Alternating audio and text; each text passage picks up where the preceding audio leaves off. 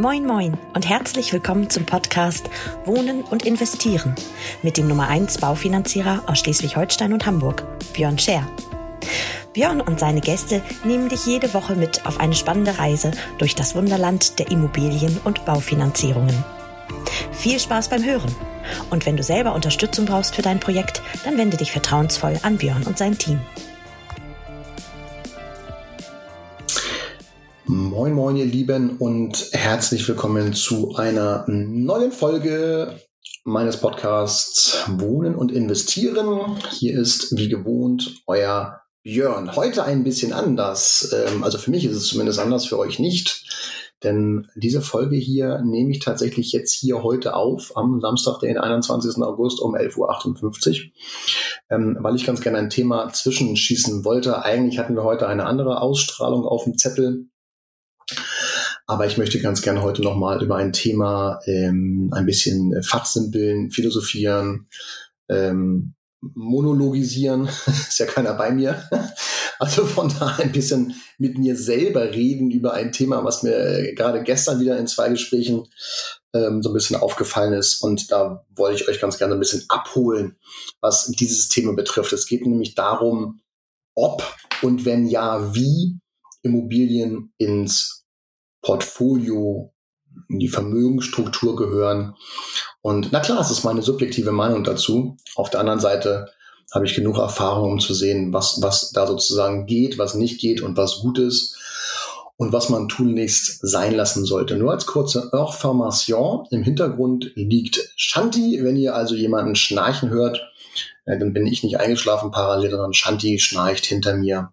Und äh, wer Shanti nicht kennt, das ist unsere französische Bulldoggen-Omi, mittlerweile 14,5 Jahre. Und ähm, wenn sie nicht bei mir ist, fängt sie an zu quaken. Deswegen ist sie auch gerne mal mit hier im ähm, Raum. Und ja, wenn ihr sie schnarchen hört, dann äh, wundert euch nicht.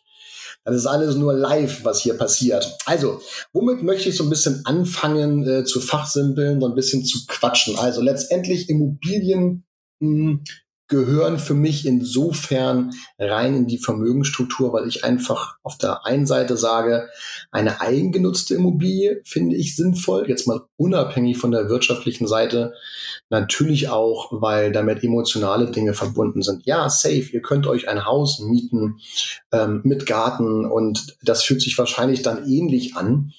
Auf der anderen Seite wohnen wir jetzt auch erst seit, das muss ich mal selber nachdenken, ja sechs, sieben Jahren ähm, jetzt hier im Häuschen, was wir gekauft haben. Also auch relativ spät, wenn man bedenkt, wie früh ich selber angefangen habe, Immobilien auch zu kaufen, also Wohnungen zu vermieten. Äh, zur Vermietung.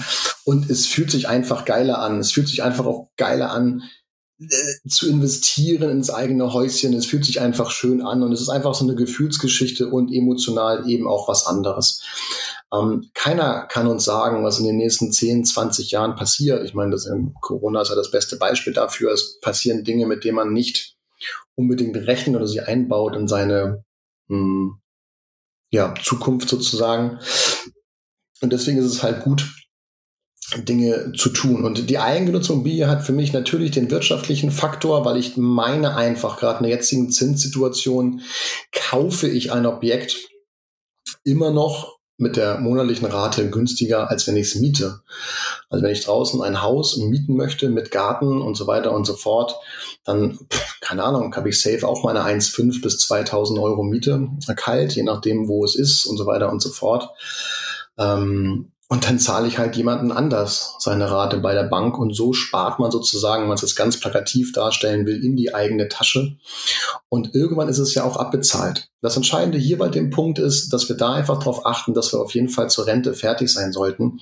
Es ist nicht unbedingt klug, in die Rentenphase hinein zu finanzieren. Es gibt sicherlich Situationen, wo es sich nicht vermeiden lässt, da fängt man dann beispielsweise äh, ja entweder zu spät an mit dem Kauf oder mit wenig EK oder mit einer geringen Tilgung, wo man momentan nicht mehr kann. Alles total ähm, verständliche Punkte. Auf der anderen Seite glaube ich, gut ist es, wenn man zur Rente fertig ist damit, hm, weil dann ja auch irgendwann der Punkt kommt, wo ich keine monatliche Belastung mehr haben möchte, vielleicht aufgrund der Tatsache, dass ich eben dann auch weniger Einkommen habe. Und das ist ja dann meistens bei der Rente der Fall.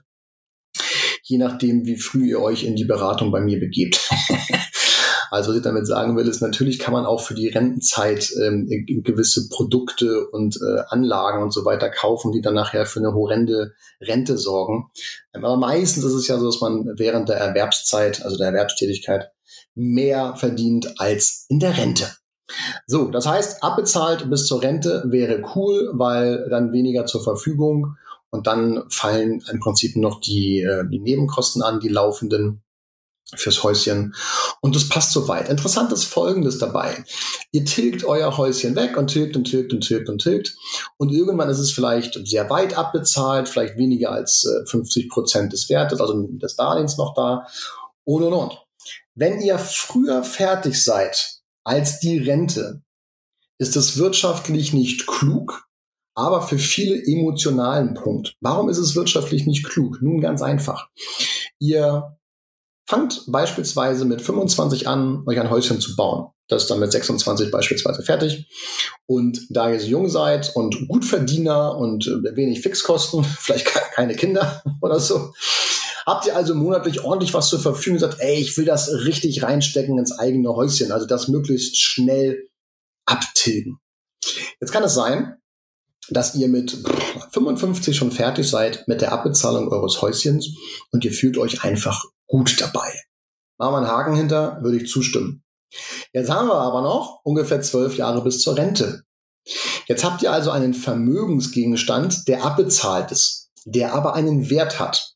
Worauf ich hinaus will, ist, dieses Haus arbeitet gerade nicht. Also dieser Vermögensgegenstand, diese Anlage erzielt keine Rendite. Was könnte man also machen die letzten zwölf Jahre? Das fühlt sich für viele schwierig an von der, vom, vom Nachvollziehen. Aber ich mache euch mal ein Beispiel auf.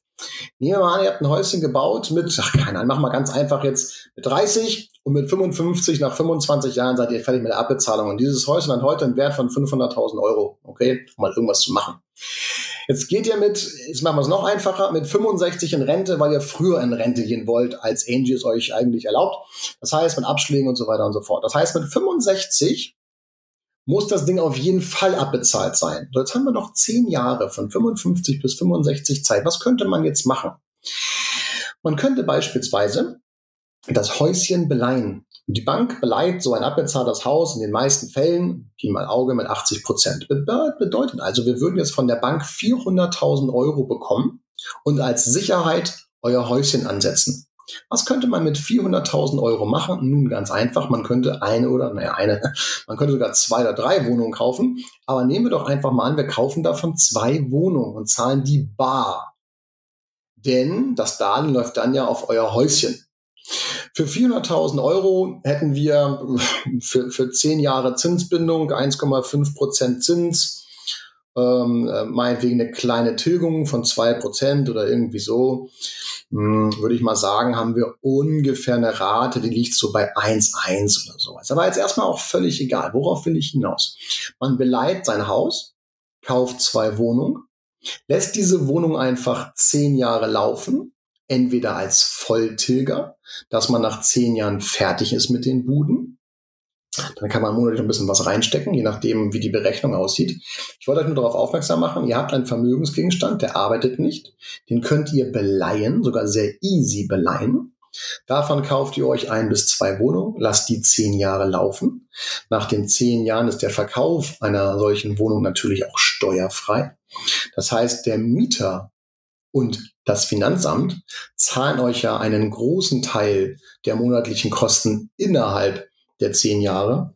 Was bedeutet, wenn ich dort mit 400.000 Eigenkapital reingehe, ich, ich mache es jetzt mal ganz einfach, würde ich fest davon ausgehen, dass ihr während der zehn Jahre gar nichts merkt. Denn die Miete und die AFA, also die Abschreibung auf das auf die Objekte, gleichen die Summe bei der Bank aus, die ihr zahlt. Das heißt, ihr nehmt euch 400.000 auf euer Haus, kauft euch zwei Wohnungen, merkt da monatlich gar nichts von im Portemonnaie und nach den zehn Jahren habt ihr im besten Fall zwei weitere abbezahlte Wohnungen, je nach Tilgung, ist natürlich sehr sportlich. Oder aber, wenn beispielsweise die Wohnung nur zur Hälfte nachher abbezahlt und ihr verkauft sie wieder, habt ihr aus diesen 400.000 Euro locker nochmal 100 bis 200.000 Euro mehr gemacht. Was will ich euch damit sagen?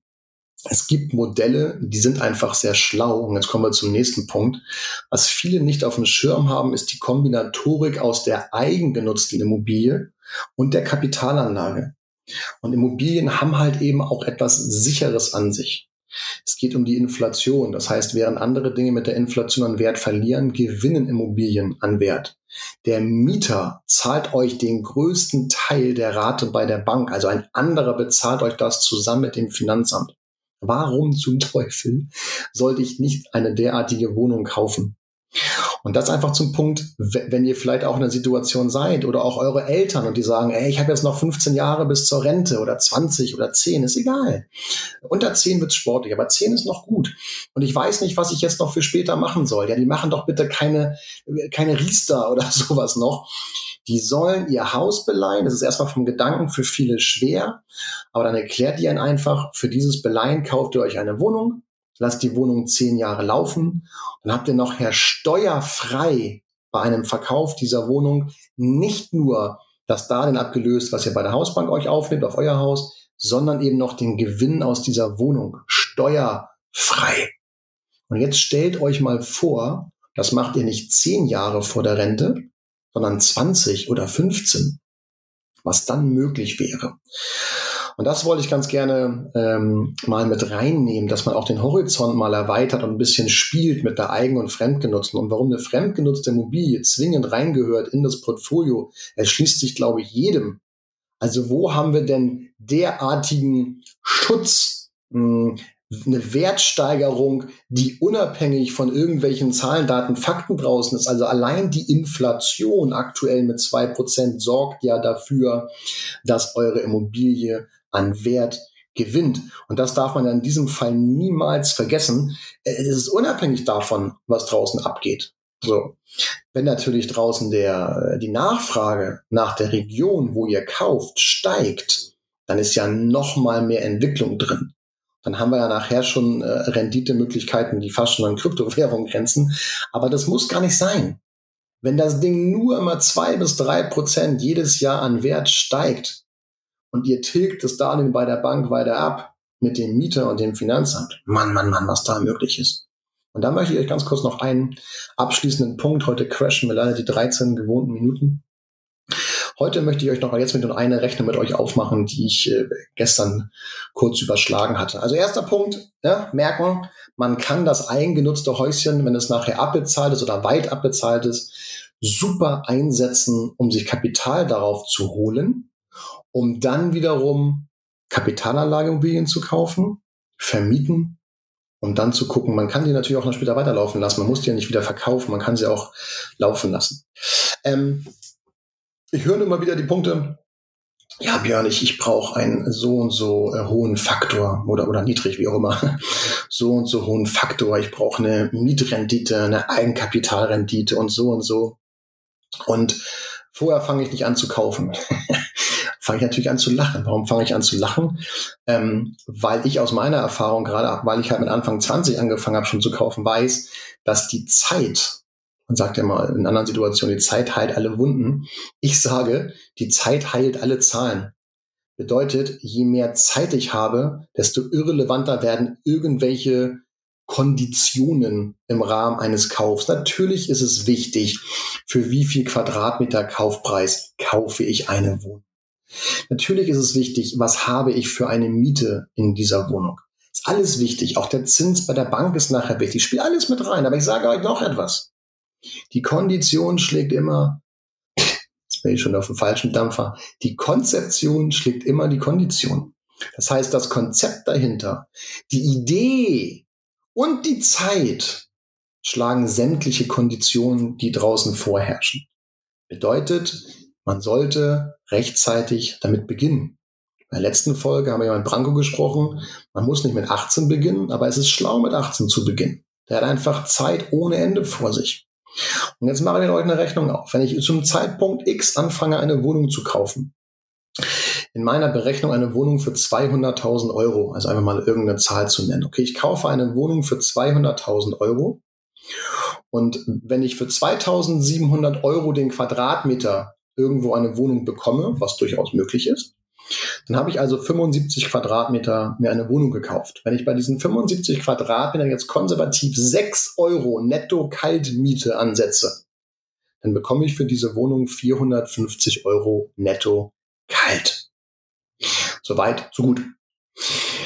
Das Eigenkapital, was ich für den Erwerb dieser Wohnung brauche, beläuft sich auf ungefähr 7%. Also ich habe jetzt mal 5% Grunderwerb genommen, 2% Notar und Grundbuch sind 14.000 Euro. Also ich bringe 14.000 Euro mit als Eigenkapital, die sollte man haben, um die Erwerbsnebenkosten zu bezahlen. Kaufe eine Wohnung für 200.000 Euro, bekomme bei der Bank für eine 10-Jahres-Kondition einen Zins von 1,5 und tilge mit 2%. Das ist eine monatliche Rate von 580 Euro. Das heißt, wir zahlen an die Bank 580 und haben Mieteinnahmen von 450. Also in dem Fall 130 Euro. Jetzt packe ich noch ein paar nicht umlagefähige Nebenkosten drauf. Also ich sage mal so 150 Euro im Monat, die man selber beisteuert. Okay, soweit so gut.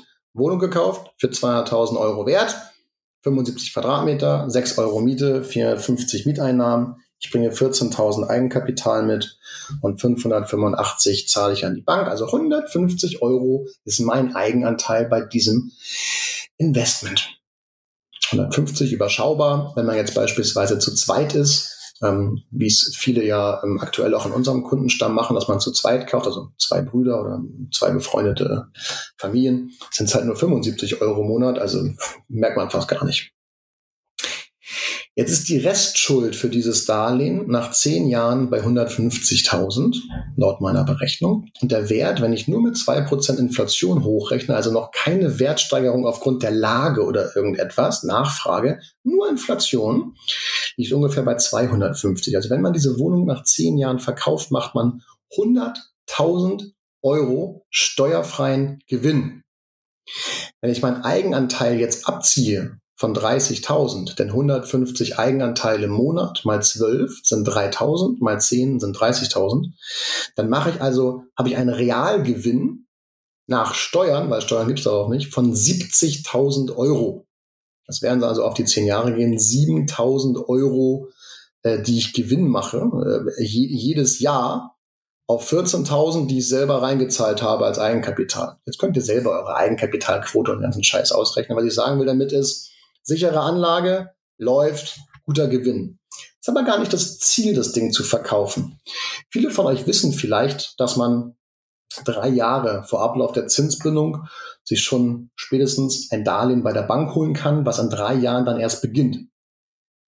Was man auch machen kann in diesem Ablauf ist, dass man zu diesem Zeitpunkt sich Geld leiht auf diese Wohnung. Also, man kauft diese Wohnung für 200.000 Euro. Nach sieben Jahren geht man zur Bank und sagt, pass mal auf, liebe Bank, ähm, oder lieber Björn, in drei Jahren läuft hier mein Darlehen aus. Ich möchte gerne heute schon eine Anschlussfinanzierung machen, die in drei Jahren zwar erst beginnt. Aber ich möchte gerne heute dieses Objekt schon beleihen. Dann nimmt man den aktuellen Marktwert nach den sieben Jahren, das sind ungefähr 230.000 Euro. Zu dem Zeitpunkt besteht eine Restschuld von 170.000 Euro. Das heißt, wir haben, wenn man 80 Prozent von dem Marktwert nimmt, ungefähr 14.000 Euro frei nach sieben Jahren. Warum nimmt man diese 14.000 Euro nicht nach sieben Jahren und kauft davon die nächste Bude? Das ist jetzt purer Zufall, dass es auch 14.000 Euro sind.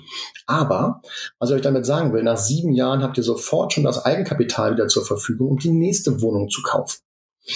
Jetzt spielen wir den Gedanken mal ein bisschen weiter. Das macht ihr zwei, dreimal und stellt euch mal vor, dass ihr nicht 150 jeden Monat dort reinsteckt, sondern vielleicht 300.